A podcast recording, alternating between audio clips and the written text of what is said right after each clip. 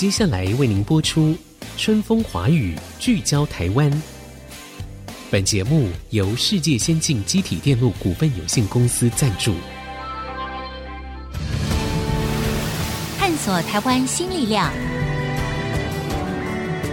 开拓未来新视野。春风华语，聚焦台湾。沈春华主持。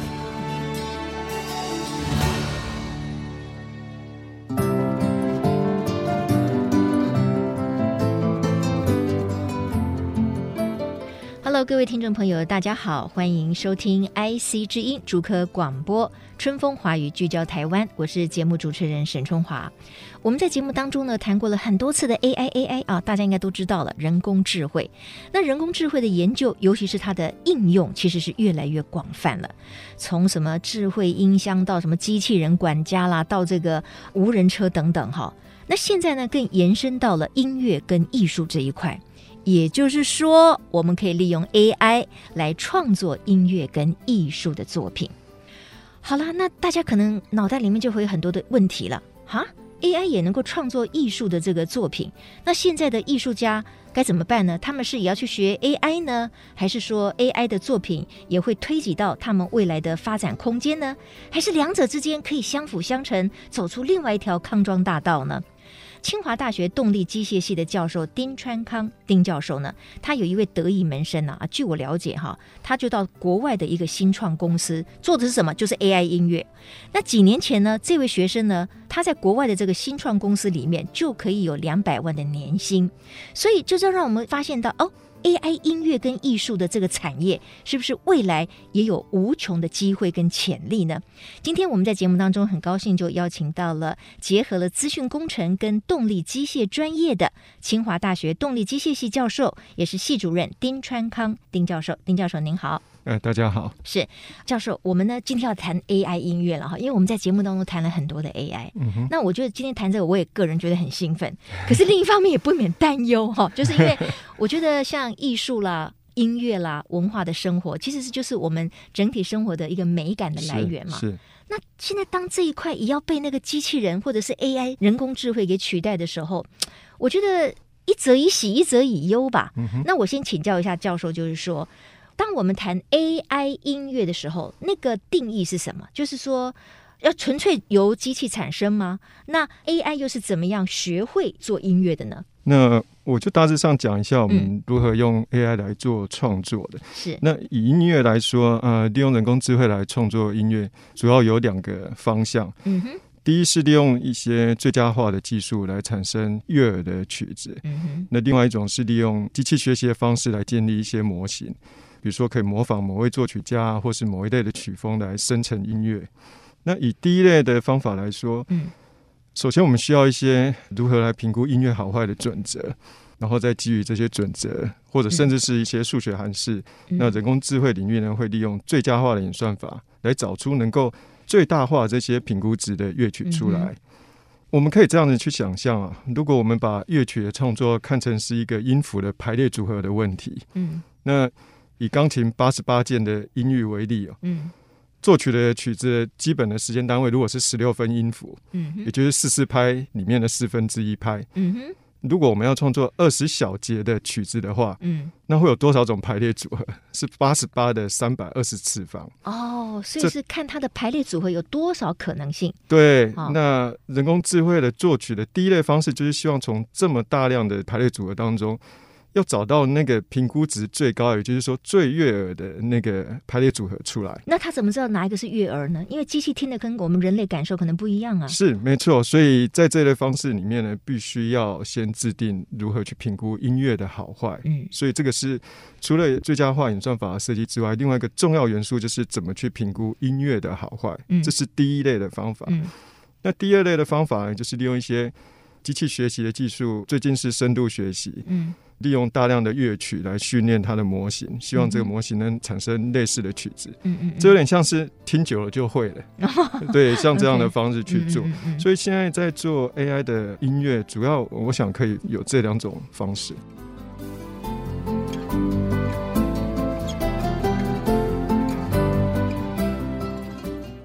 我就听起来很感兴趣啊，就是说，可能也是要喂很多的资讯给机器嘛，是啊，让它产生学习，或者是利用它的演算方法啊，然后它去得出来一个所谓最佳化或者是育儿的曲子。嗯、那刚刚教授又说呢，也是要给他一些准则啊，什么样才叫做人类听起来可能会比较悦耳，对不对？嗯、因此，就是说，喂养给他这些准则的人，他是需要是一个音乐家吗？还是他需要是一个工程师呢？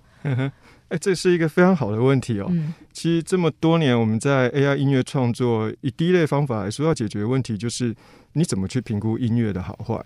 当然，主要的最佳化方法都一直是所谓的演化式的演算法。嗯但在音乐评估的部分，我们一开始就是使用人类在音乐方面知识的累积。哦，比如说我们利用和声学跟对位学一些乐理，嗯，作为评估音乐准则。嗯，所以希望最佳化出来的那曲子能够最大量的符合人类过往在音乐知识上的累积，像它必须符合和声学，必须符合对位学，然后也 follow 一些曲式的规范，这样生出来的曲子会会中规中矩。嗯，对，对对对对对对对，因为大部分来说，它符合我们对于一个曲子的基本要求嘛，是它不会一些很突兀的音出来。嗯嗯嗯，那好不好听就取决于需要人品。嗯，对，所以当你一些在某些时刻，因为在这些演算法里面是有一些随机性的。所以在某些时刻，你可能会产生一首曲子会特别好。嗯嗯嗯，对，它不只是中规中矩而已，它可能还会比较好。嗯嗯，所以这个是一个方式哦。那这几年有不同的做法，就评估音乐的好坏这件事情，除了靠人类来思考之外，经验的累积等等，能不能用机器来做这件事情？所以当然现在包含我自己的实验室在做的就是。比如说，我们利用深度学习，嗯，从大量的资料，我们想要去揣摩人类是怎么去评估音乐的好坏的。嗯，我讲一个例子哦，比如说，我可以收集一千首曲子，跟它的下载量，跟它的下载量，对，这下载量某种程度反映了它的 popularity，对它的受欢迎程度。对对对对，那我接下来利用深度学习来建构这个曲子跟下载次数的对应模型。哦，对，那有意思哦。对，那接下来如果我能够再使用一个最佳化的方式，我在大量的排列组合里面，我可不可以找到一个音符的排列组合，能够最大化下载的次数？嗯，那我想这就有机会能够产生一个受欢迎的曲子出来。嗯哼，可是如果这样子的话，哈，这中间有没有所谓的模仿？我不好意思说剽窃了，因为因为你必须要喂一千首曲子给他，然后他根据那个下载量，他知道说大概哪一个形式或者是哪一首曲子，哦，他有这么多的 follow，这么多的喜欢的人，所以也许我去做一个跟他类似风格的，那他不就是模仿的某一个曲子吗？可以这样讲吗？是，那所以我们需要建立一个模型。他会去抽取这些音乐，或者是说这些艺术当中的精髓。嗯，对，倒不真的是要 exactly 去去模仿，对，去模仿，对，然后再用这个核心呢，再来去做评估。OK，好，那教授，您跟这个您的学生哈，也常常用所谓的演化式技术哈，得出最佳化的一个结果来做 AI 音乐嘛哈，然后后来也融合了您刚才提到的深度学习的技术嘛哈。嗯、那您做过的这个音乐里面有哪一首你觉得哦？做出来以后，我觉得好听，起码大部分的人听了都觉得好听。你做了几首的呢？其实我们做了非常多，而且这基本上是一些产生器哦。所以坦白说，要生几首就几首。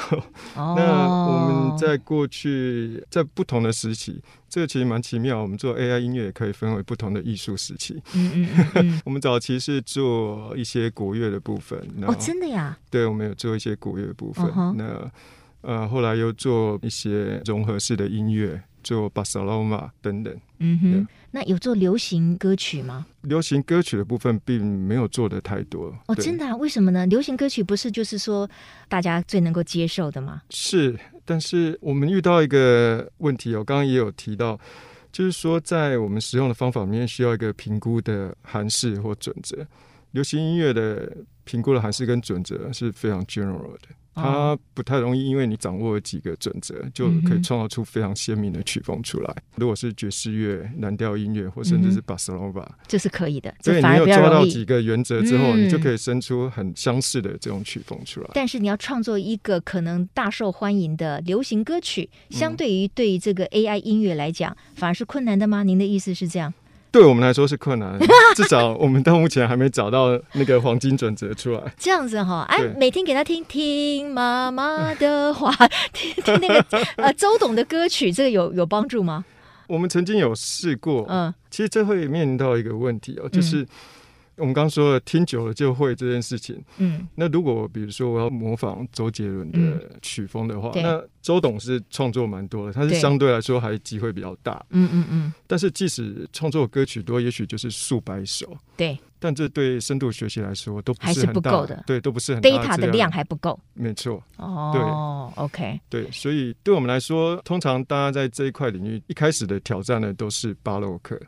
巴洛克都是巴哈音乐，因为它的风格非常鲜明，非常的鲜明。对啊对哦，说到这个，其实我想到的那个什么，清华大学有一个什么数位管弦乐团，是不是？AI 乐团，AI 乐团，哎，他们在最近就是帮贝多芬完成了第十号交响曲。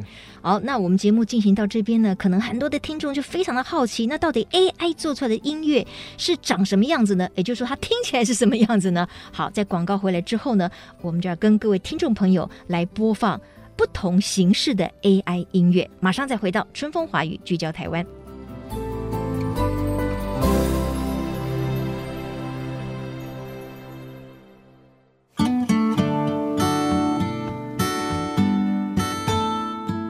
各位听众，欢迎回到春风华语，聚焦台湾。好，精彩了！现在我们就要开始听由 AI 这个所谓的人工智慧呢制造出来的音乐。好，那教授要先给我们听哪一段？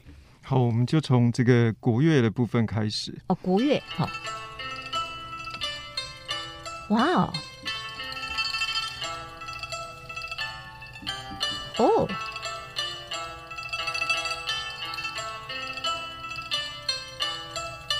哎，好听哎！哎，是你是说这个曲子是电脑做出来的，还是包括那个弹奏的这个声音也是电脑合成出来的吗？是。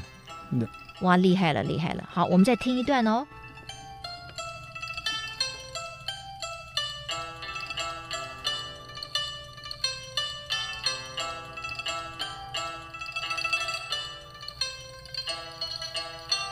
哇，各位听众朋友，掌声鼓励啊！刚才听到的这一段哦，是完全吗？由电脑 AI 是做出来的？是。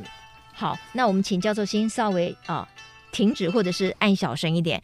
哎，不错哎，我觉得很棒哎。谢谢。然后就说，除了它的这个旋律之外。当然还包括的演奏的部分也是电脑合成的，嗯、那听起来就是非常国乐嘛，感觉它就是比如说是扬琴加上古筝吗，或者什么之类的？对，这是琵琶跟扬琴啊，琵琶跟扬琴，哎，太好了，那全部都是由电脑做出来的，是，那也是那位您的得意门生刘建宏，刘建宏，那他为什么一开始年轻人就立刻做了一个国乐，也很妙啊？因为他那时候就是在国乐社，他的兴趣就是国乐，哦，所以这位学生他自己有音乐素养，而且他会弹国乐。是，他会演奏，是，对不对？国乐器是，所以他的第一个 AI 的音乐作品就是类国乐的这个作品哈。所以换句话说，要用 AI 来做音乐的话，这个人本身也要有音乐素养，可能是更好，对不对？是，当然是，一定是这样子的嘛。哈，是是。好，那除了我们刚才听到的是国乐哦，各位有没有觉得非常惊艳呢？因为他感觉就是两个演奏家，一个弹琵琶，一个敲扬琴，然后两个人合奏出来的。那老师，我们要不要来听另外一种风格？还有什么风格可以听一下？哦，好，稍微近期一点，我们做了这个巴萨诺瓦的音乐。巴萨诺瓦是一种音乐的风格啦，哈、嗯，各位一听就很清楚。然后它主要是来自于好像巴西吗？是。OK，好，我们来听听看这一段 AI 音乐。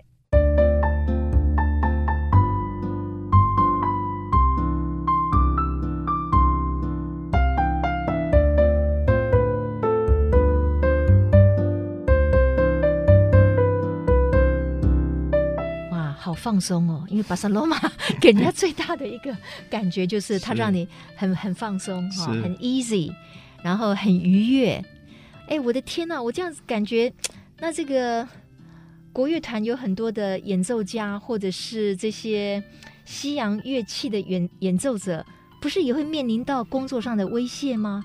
因为这听起来，其实我我很难分辨它是电脑合成，以及它是真人跟真的乐器的演奏。哎，嗯哼，是，嗯，那刚才我的问题，您会怎么就说这些会影响到真正的音乐家吗？呃、演奏家吗？以演奏来说，呃，我想人类的演奏还是比较有情感的。嗯嗯，嗯，其实我们刚刚听这些音乐。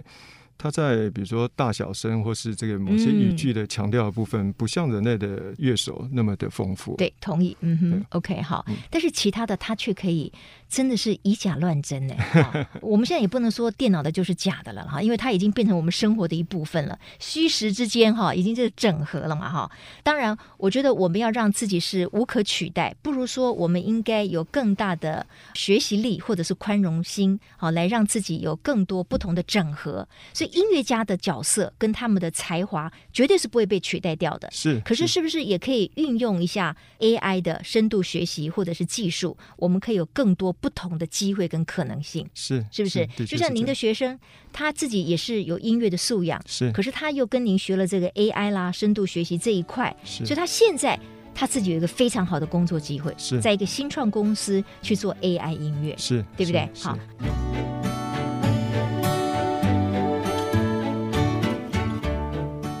我又想到另外一个问题了，那这个版权算谁的呢？像刚才听到那两段都是您的实验室创作出来的嘛？嗯、那这个版权算你的，还是算实验室的，还是怎样？这是一个非常好的问题哦。对这个问题，我目前也没有很好的答案。我想这需要法律相关的这些专家们去讨论这件事情。嗯、就是我们创造一个音乐的生成器，这个音乐生成器又生成一些音乐，那这音乐的版权是属于谁的？是属于生成器的吗？还是最原生的创作人的？嗯。嗯对，这个是需要。可是生成器是一个机器啊，它应该不会跟你计较版权吧？感觉应该给这个人不是比较对吗？嗯，理论上是这个样子。嗯，那事实上我们在最早期的发表的这些曲子，我们事实上有发表在国外的平台上面。Uh huh. 那作曲人呢，我们就取了我的学生的名字，uh huh. 我的名字跟这个算法名字。Uh huh. 那建宏是 CH，这个演化计算英文是 Evolutionary Algorithm，EA。Uh. 那我自己的姓的缩写是 T，所以拼起来就是 C H E A T cheat。哦，cheat！哎呀，这有一点又有点讽刺了，因为 cheat 就是欺骗的意思嘛，right？OK，好，不过这次是一个可爱的巧合了哈。这也说明了版权的问题，就是 AI 音乐、电脑合成的艺术等等，可能需要更进一步的法律方面的界定。是啊，那这个我们国家有相关的规定吗？还是全世界先进国家都还有吗？我想应该包含台湾还有全球，现在对这个议题应该是非常热烈的讨论，因为开始慢慢的衍生这样的法律的、嗯、呃需求出来了。哎，其实这个又跟那个 NFT 可以结合了，因为区块链的技术就可以让你认证说这首曲子的原来的创作者，假使是你的实验室或者是以教授之名的话，嗯、其实在区块链上登记，你这首曲子你也可以卖了。是是是，对不对？是。所以你看看各位听众，这个世界非常的不一样。呃，我以前对于很多科技的发展，我也觉得说天哪，我们人类要把自己搞得那么复杂嘛？但是没办法哈，这个也不是由我们一个人可以决定的，所以我就是保持一种随时学习的心态了。我们要主导这个生活，就是不能够被科技给淹没的话，我们还是要去善用它，去理解它，去接近它。哈，嗯、好，所以版权的问题，我觉得这个很有意思哈。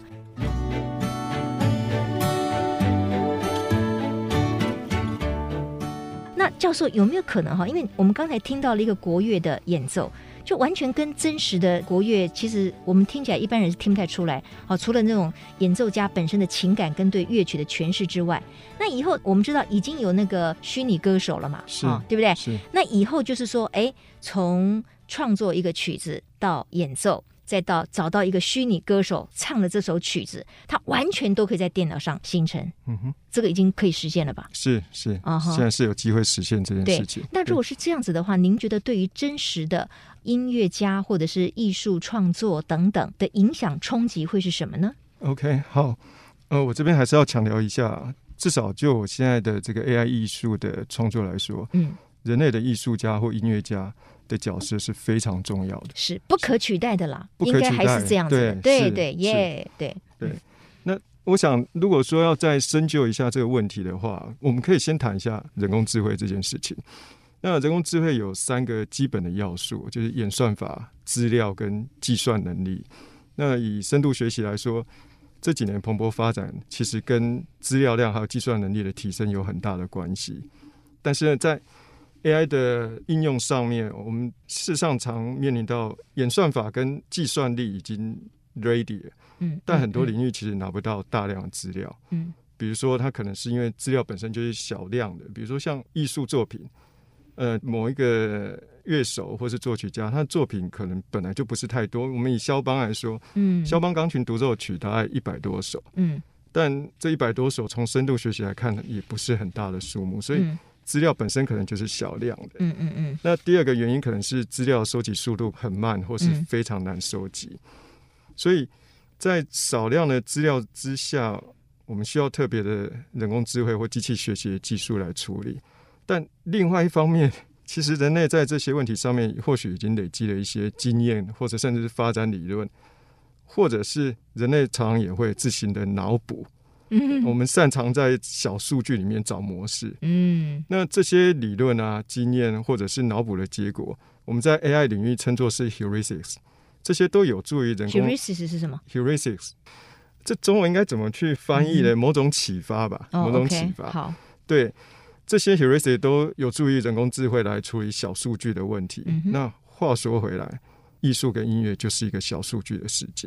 嗯，我们其实很少有大数据让我们非常畅快的跑深度学习，嗯、那个很少发生。嗯嗯嗯。所以这个时候，人类的 domain know-how 或者是他的经验就会很有帮助了。是是是，艺术家的经验或是他的这些专业知识，对，在人工智慧上面就会带来非常大的作用跟。对，换句话说，AI 音乐里面其实并不是互相排斥的，是也不是排他，不是排除掉真正的音乐工作者或者是艺术家，双方面是可以相辅相成的啊。所以在 AI 的音乐的路程当中，所谓很需要老师傅的带领，或者是他们的经验值来做。Input 这个对于 AI 音乐来讲是很重要的。是好，那最后请教一下教授，就是说在台湾来讲的话，哈，您觉得对于 AI 做音乐这一块，您的期待是什么？那目前又到底是在哪一个阶段呢？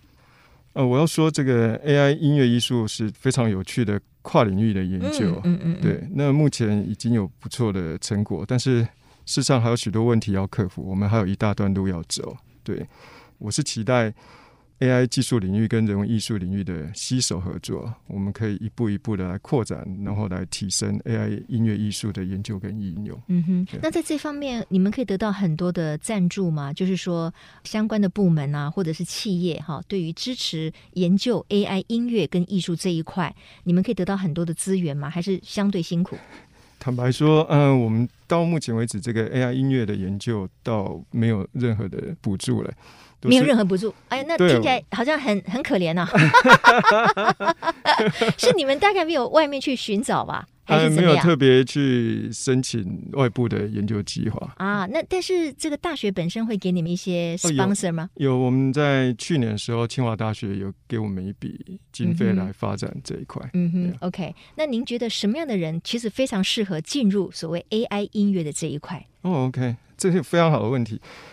对跨领域这件事情感兴趣的学生或是人们，其实都非常的适合，因为它本质上就是一个跨域的研究。因为我们必须要去探讨 AI 的技术，那我们必须使用到在人文艺术方面那些专业知识。所以，如果对这些方面都感兴趣，那对跨域有兴趣的话，是一个非常好的结合。太好了，今天非常谢谢清华大学动力机械系系主任丁川康教授哈。我觉得这个世界真的改变的很快，可能有很多新的领域都出现了。它当然。可能排挤了过去我们一些传统的想法或者工作机会，可是它也带来了很多新的可能性。那刚才教授提到的一点，我觉得很重要，就是可能要有跨领域的学习。那你永远要保持一颗热情的心来认识一个新的世界哈，不要去排斥科技哈，但是呢，也不要在科技当中迷失了哈。非常谢谢丁教授，也谢谢各位听众朋友今天的收听，我是沈春华，我们下周同一时间春风华语聚焦台湾空中再会，拜拜。本节目由世界先进机体电路股份有限公司赞助，探索真相，开拓未来。世界先进公司与您一起聚焦台湾。